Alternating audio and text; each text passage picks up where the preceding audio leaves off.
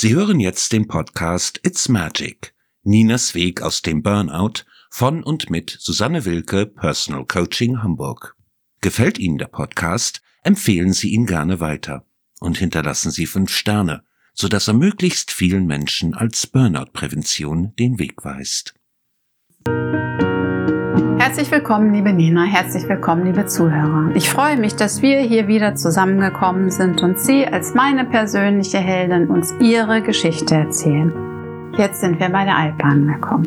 Ein besonderer Abschnitt in Ihrem Leben. Erzählen Sie uns doch mal von dem Weg dahin, wie es dann für Sie war. Ich erinnere mich, als Einstieg haben Sie im Grunde genommen einen Kuhmelkkurs gemacht. Mhm. Zwischendurch in diesen zwei Monaten nach der Reha vor der Alp. Genau. Und zwar, ich bin ja so ein Bergmensch. Also bei mir geht ja jeder Urlaub immer in die Berge. Das war schon immer so. Ich mag die Natur, ich mag diese rauen Gewalten, also Naturgewalten auch. Und ich fand das immer meditativ, auch in den Bergen zu wandern. Also praktisch ich und der Berg die Ruhe und auch die Menschen, die ich dort traf, es war einfach ein besonderer Schlag von Mensch und habe mich immer sehr wohl gefühlt. Und ich hatte irgendwie immer so diesen Traum, einmal im Sommer oben auf den Bergen zu bleiben. Und es hat sich aber nie ergeben, weil welcher Arbeitgeber stellt mich einfach mal vier Monate frei? Dann habe ich gedacht, okay, wenn ich den Job wechsle, vielleicht kann ich es mal einschieben, aber auch da ist das immer so, der neue Arbeitgeber drängelt dann lieber heute als morgen anfangen und nicht noch warten. Also sprich, es hatte sich nie ergeben. Und in der Akutklinik hatte ich dann ja, ich nenne ihn ja ja immer liebevoll mein Almbrüderchen kennengelernt,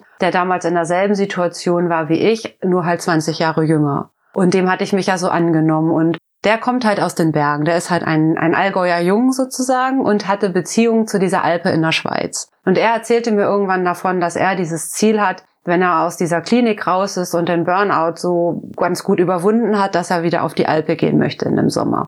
Und ich hatte immer nur so zugehört und dachte, ach Mensch, was für eine wunderschöne Idee. Und irgendwann, da war ich schon aus der Klinik draußen und er aber noch drin, rief er mich an und sagte mir, Nina, wir machen das zusammen. Und ich merkte in dem Moment, und das spüre ich auch heute noch total, dass mir mein Herz gehüpft ist bei dieser Vorstellung, ich könnte da jetzt irgendwie tatsächlich mitgehen und wir sind da oben auf den Bergen weil das ja auch noch viel schöner war, als ich mir so vorgestellt hatte, weil ich ja gar keinen Bezug zu Tieren so hart hatte, hatte ich immer nur gedacht, ich könnte auf so eine bewirtschaftete Alpe gehen und da irgendwie kellnern oder putzen oder irgendwie solche Dinge machen. Aber diese Alpe, um die es ging, war komplett ohne Tourismus, sondern eine reine landwirtschaftliche Kuhalpe. Das war nun ja eine ganz neue Welt auch für mich. Und in Vorbereitung dessen sagte er mir, Mensch, hier im Allgäu gibt es an so einer Landwirtschaftsschule auch Alpenvorbereitungskurse.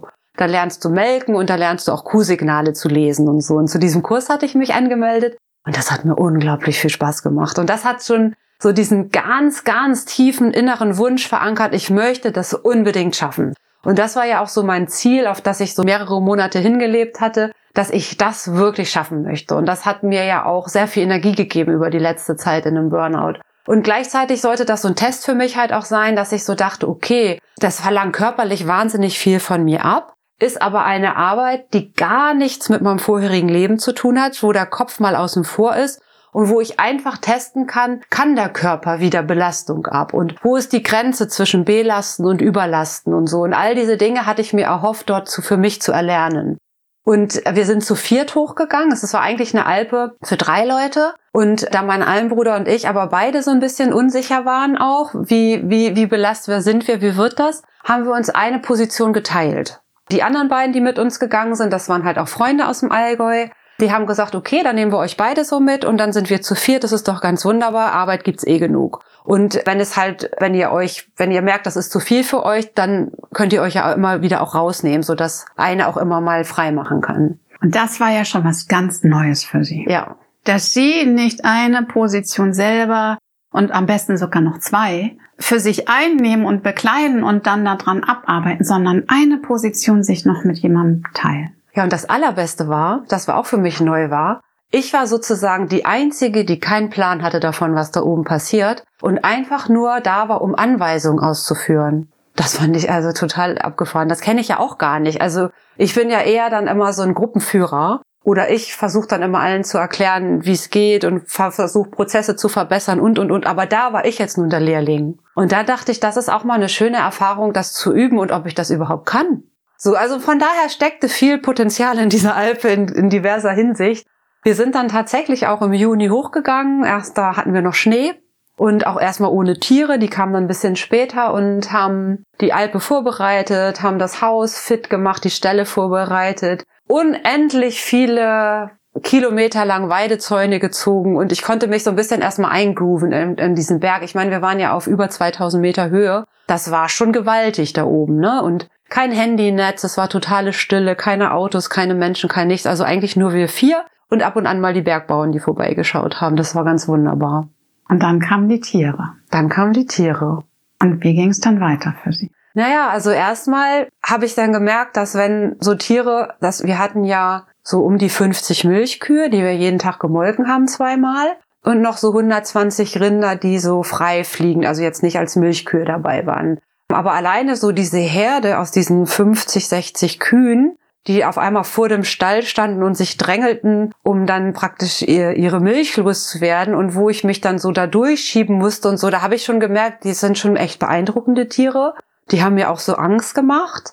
Mm, und dann wusste ich immer nicht so, wie, wie schaffe ich das, wie geht das? Und dann war es total schön, darüber zu sprechen, ne? Und dass mir, dass ich praktisch das artikuliert habe, dass es mir da so mitgeht und dass ich erstmal noch keinen richtigen Zugang zu dieser, also eine Kuh ist eine Sache, aber 50 Kühe ist eine ganz andere Sache und einige halt eben auch mit Hörnern und die haben ja auch mal getreten oder so, also jetzt nicht böswillig, aber halt einfach, weil da eine Fliege war oder so. Und ich, ich hatte halt einen heilen Respekt auch davor, vor der ganzen Sache und hatte auf einmal auch so ein bisschen Angst, ist die Sache zu groß für mich, habe ich mich jetzt hier überschätzt. Und dann habe ich gemerkt, dass die anderen drei, mit denen ich da waren, so wortkarg die manchmal waren, ne, sind halt so ein bisschen stillere Allgäuer, haben die aber ganz fein gespürt und halt mich unterstützt und auch mir so meine Ängste genommen. Und das war für mich so was total Schönes, dass ich so sagen kann, hier bin ich jetzt in dem Moment schwach, das stresst mich total, das finde ich sehr, sehr anstrengend. Und dann Hilfe zu empfangen und auch Tipps und dass sie mich dann erstmal da so rausgenommen haben, um mich dann ganz sachter wieder reinzuführen.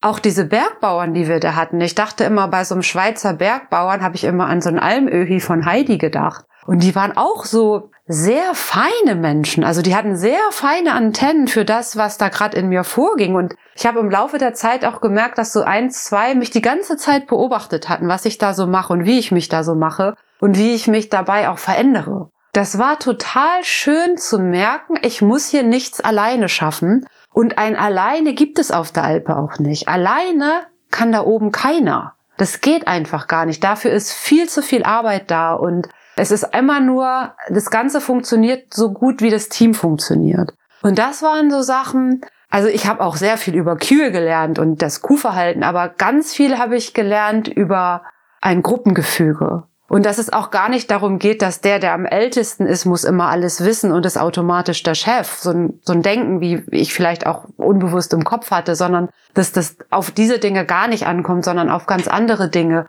Das habe ich da alles gelernt. Und da bin ich den anderen auch sehr dankbar für, dass die sehr offen über alles immer geredet haben, sofort, was sie gestört hat weil gar kein Platz und keine Energie dafür da ist, in Streitereien oder so schwelende Konflikte mit sich rumzutragen, weil die Arbeit war körperlich mega fordernd. Also wir sind ja immer, ich weiß es nicht mehr genau, ich glaube Viertel nach vier klingelte der Wecker oder so, weil um fünf die erste Melkrunde anstand und da mussten die Kühe ja auch erstmal in den Stall getrieben werden und, und, und. Also es war wirklich, wir haben bis acht abends eigentlich durchgerödelt. Also es war wirklich, wirklich körperliche Arbeit und sehr anstrengend und ja auch sieben Tage die Woche. Und jeder schwelende Konflikt schwächt ja. Und die haben immer alles sofort angesprochen. Das hat mich natürlich auch total gefordert und an meine Grenzen gebracht, weil ich das eben nicht so kannte. Ich habe um des lieben Friedens willen ja halt lieber immer nichts gesagt und mich still geärgert. Und dann habe ich gemerkt, Mensch, so wie die das machen, das finde ich toll. Und dann habe ich so ganz taghaft mich auch mal getraut zu sagen, das, was du da gesagt hast, das finde ich doof oder das hat mich verletzt oder ich möchte das lieber ansprechen, so und so, äh, das hat mich gestört und und habe mich dann so rausgetraut und immer dann so ganz zaghaft geguckt, so was passiert jetzt wohl gleich, wenn ich das sage. Und ich habe gemerkt, die haben sich gefreut. Ach ja, wir haben schon gemerkt, du bist irgendwie komisch. Ach so, das ist es ja, das ist kein Problem, das können wir ändern. Und ich habe dann gemerkt, wie toll das ist und wie erleichternd, dass ich genau wie die anderen auch sagen kann, was mich stört. Und dann suchen wir eine Lösung und dann ist das Thema auch erledigt. Und das fand ich also, ja, das war also auch eine dieser horizonterweiternden Geschichten, die ich so gelernt habe. Im Grunde genommen sollte äh, jedes Team aus jeder Firma mal auf die Alpe und diese Erfahrungen machen. Denn das, was Sie beschrieben haben, ich bin ja auch Mediatorin, ist ja genau dieses Problem, warum diese ganzen Konflikte entstehen, weil Dinge nicht geäußert werden und dann, ich will den anderen nicht verletzen und so weiter. Oder, ne, ich darf es jetzt nicht sagen. Und dadurch wird es schlimmer und schlimmer und schlimmer und schlimmer, weil unbewusst auf der energetischen Ebene kommt das natürlich immer alles, äh, diese Verhaltensveränderung, diese andere Art bei dem anderen an und dann macht es wieder was mit dem und so beginnt der Teufelskreislauf. Das war hier ja absolut unmöglich und auch wie Sie eben so schön beschrieben haben, dass jeder Konflikt einfach eine Menge Energie kostet. Und das ist natürlich ganz, ganz toll, dass Sie diese Erfahrung machen konnten, völlig entgegen Ihren Mustern auch anstatt in diese Autoaggression wieder zu gehen, einfach sich trauen, erst zaghaft und dann vielleicht auch immer klarer irgendwann einfach zu sagen, hey, das gefällt mir gerade nicht. Und dass der andere dann auch zu erkennen, na ja, irgendwie für den anderen ist es dann gar kein Thema, wenn es rechtzeitig gesagt wird, weil dann kann der andere noch etwas machen, verändern oder man kann dann eben gemeinsam nach einem Weg, nach einer Lösung schauen. Das ist im Grunde genommen das, was ich dann auch mit Teams in Unternehmen mache. Nur meistens ist da das Kind schon in den Brunnen gefallen. Und hier konnte das Kind erst gar nicht in den Brunnen fallen. Und Sie haben eine Erfahrung fürs Leben gesammelt. Bravo. Wie ging es denn dann weiter mit Ihnen? Und Nach der Alpe meinen Sie? Nein, nein, nein, noch während der Alpe. Mit den, auch mit Ihren Schweinen. ja, ich habe halt gemerkt, dass der Kontakt also dieser innige Kontakt zur Natur und dieser ganz unmittelbare Kontakt, also das war ja nicht nur Natur, sondern Naturgewalten, weil wir waren nachher, die, die letzte Station dieser Alp waren wirklich fast zweieinhalbtausend Meter Höhe, das ist schon echt ein Schnack. Und halt diese Tiere, die haben mir halt auch so viel gespiegelt. Ne? Also wenn ich diese Kühe angeguckt habe, die machen ja einfach nichts anderes als schlafen, fressen, wiederkeulen, schlafen, fressen, wiederkeulen. Und das Schlimmste, was ich denen antun kann, ist die zu stressen die haben ja auch ganz, man denkt immer, das sind so grobe, große, wuchtige Tiere, die nichts merken irgendwie durch, ihr, durch, durch ihre Lederhaut. Aber ganz anders, das ganz andere ist ja das, der Fall. Also die haben sehr, also sehr gute Antennen und haben auch gespürt, wenn im Stall beim Melken zum Beispiel wir oder einer auch nur von uns im Stress war. Das spüren die, dann halten die die Milch fest und geben die Milch nicht frei. Das stresst den Melker viel noch viel doller, weil er weiß, wenn die Kuh die Milch nicht rausgibt, ist die Euterentzündung vorprogrammiert. Deswegen war immer die oberste Prämisse kein Stress bei den Tieren. Das war auch total gut. Also es war auch immer klar, Konflikte müssen geklärt sein, bevor es wieder in den Stall geht. Und ich hatte so als kleine Nebenaufgabe, also wir hatten ja jeder einen Job. Die eine war die Hirtin und kümmerte sich um die anderen 120 Rinder noch. Die anderen beiden waren halt Zen und Susan und haben halt den ganzen Käse immer jeden Tag frisch produziert. Und ich hatte halt auch die Aufgabe, mich um die Schweine zu kümmern. Das war ein Wurf von elf Geschwisterschweinchen. Oh mein Gott, waren die niedlich, als sie zu uns auf die Alpe kamen. Alles so elf quietschende kleine rosa Knäule. Und ich sollte nun die, mich um die kümmern. Ich hatte aber auch ja gar keine Ahnung. So, und ich habe dann aber Stück für Stück gelernt, wie füttere ich, wann füttere ich, wie gehe ich mit denen um, wie erziehe ich sie, dass sie stubenrein werden. Also Dinge. Und ich habe dann halt jeden Tag so zugeguckt, wie sie auch ihre Schritte nehmen. Und die sind mir dann so ans Herz gewachsen. Ich habe die halt dann ich habe, man hat nicht viele freie Zeit auf der Alpe, aber jede Zeit, die ich so hatte, habe ich mich so an den Druck gesetzt und die einfach beobachtet und habe den dann nachher so aufgrund ihrer Charakterzüge, die ich so entdecken konnte, nach und nach Namen gegeben. Die sind mir so ans Herz gewachsen und das war auch was, was ich gar nicht kannte. Also ich bin komplett ohne Haustiere groß geworden, weil mein Bruder sehr schwer Asthmatiker war auf jegliche Art von Tierhaare. Deswegen kenne ich das gar nicht. Und ich hatte auch nicht gedacht, dass so eine Beziehung entstehen kann zwischen Mensch und Tier. Und das waren so Sachen, wo ich so merkt habe, ich habe so eine ganz, ganz tiefe innere Zufriedenheit da oben gefunden, die ich so gar nicht kannte. Ja, und dann ging es ja zum Ende der Alpe. Mhm. Was war dann mit Ihnen und den Schweinchen? Ja, also es war schon klar, also diese Kühe gingen dann ja einfach wieder runter in die Herden der Bauern. Das waren die Kühe von zehn verschiedenen Bauern. Die Schweine war mir immer klar, dass sie am Ende der Saison zum Metzger gehen. Ui, das habe ich aber gut verdrängt in der Zeit, wo ich sie habe so ranwachsen sehen. Also ich habe die als kleine Knäule bekommen und sie waren am Ende der Alpezeit so bis zu 100 Kilo schwer geworden. Also es waren echte Kavemsmänner wow. am Ende. Aber trotzdem so drahtig und dynamisch. Ne? Also ich habe noch nie so gesehen, dass die Schweine, die sind ja, ich weiß gar nicht, woher die auch diesen Ruf haben, so schmutzig, stinken und faul zu sein. Also wenn die eins den ganzen Tag machen, dann ist das sich putzen. Die suhlen sich da im Schlamm und dann lassen sie den in der Sonne trocknen und dann schuppern die sich an der Wand den wieder runter. Das ist das beste Peeling. Ich mache nichts anderes unter der Dusche so, ne?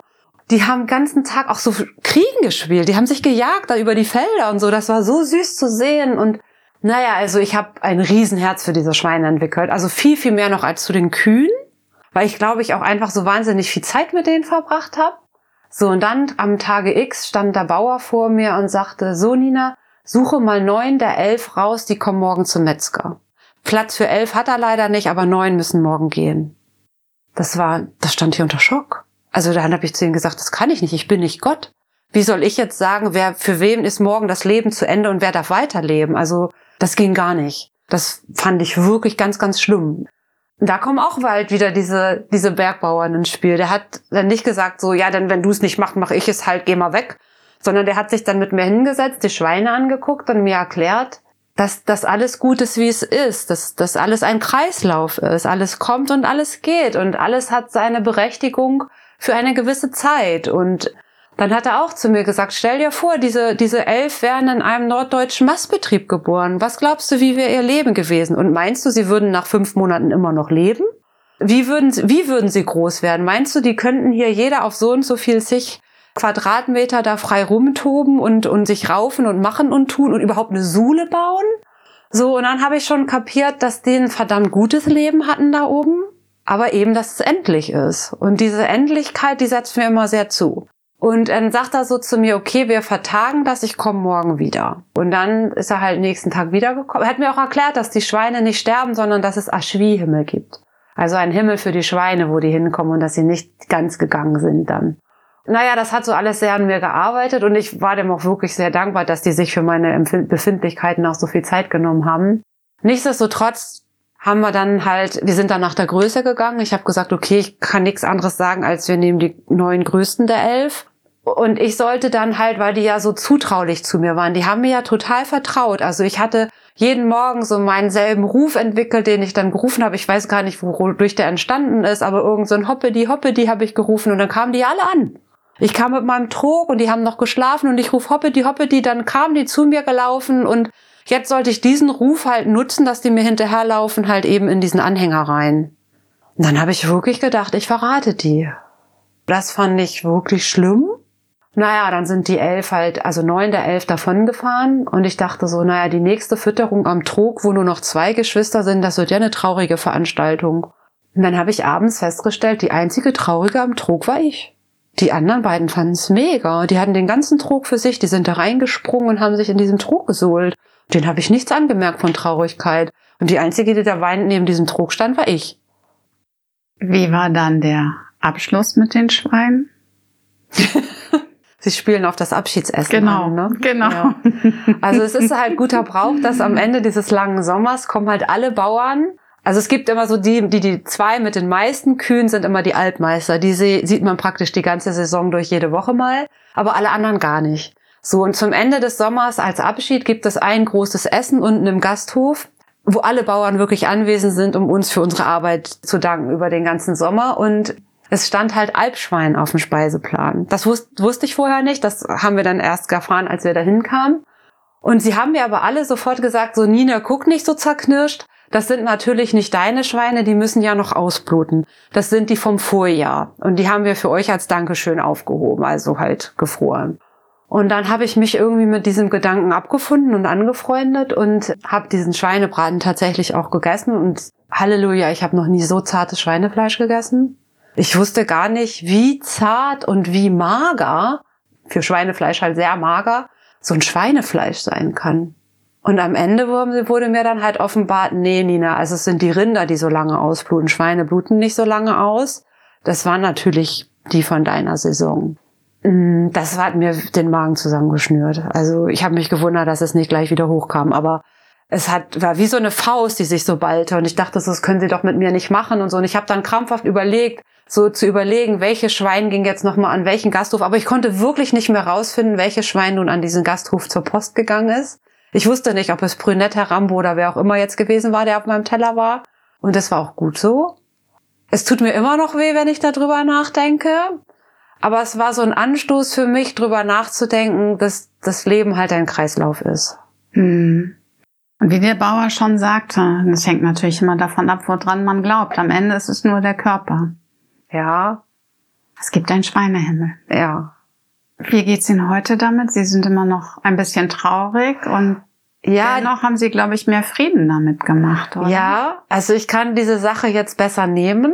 Ich glaube, dass es wirklich ein Kreislauf ist. Auch wenn ich immer alles, was schön ist und mir lieb gewonnen, so konservieren möchte. Ich möchte dann alles wie so bei Madame Tussaud, also so konservieren, so dass sich nichts verändert. Also ich verstehe langsam, dass ich das nicht kann und dass es auch müßig ist, das versuchen zu wollen. Und dass es auch schön ist. Also ich weiß gar nicht, ob diese Schweine diese mega Bedeutung für mich hätten, wenn sie für all für alle Zeit immer da wären. Und so war das halt eine ganz immens prägende, tiefgehende Erfahrung mit denen. Und es ist ein Kapitel. Ja, vielen Dank, liebe Nina. Dass wir an dieser wunderbaren Zeit und diesen wunderbaren Erfahrungen, die Sie gemacht haben, auf der Alpe teilhaben konnten. Vielen Dank, liebe Zuhörer. Ich freue mich auf nächste Woche. Bis dahin eine gute Zeit. Sie hörten den Podcast It's Magic. Ninas Weg aus dem Burnout von und mit Susanne Wilke, Personal Coaching Hamburg. Für weitere Informationen schauen Sie gerne unter www.personal-coaching-hamburg.com vorbei.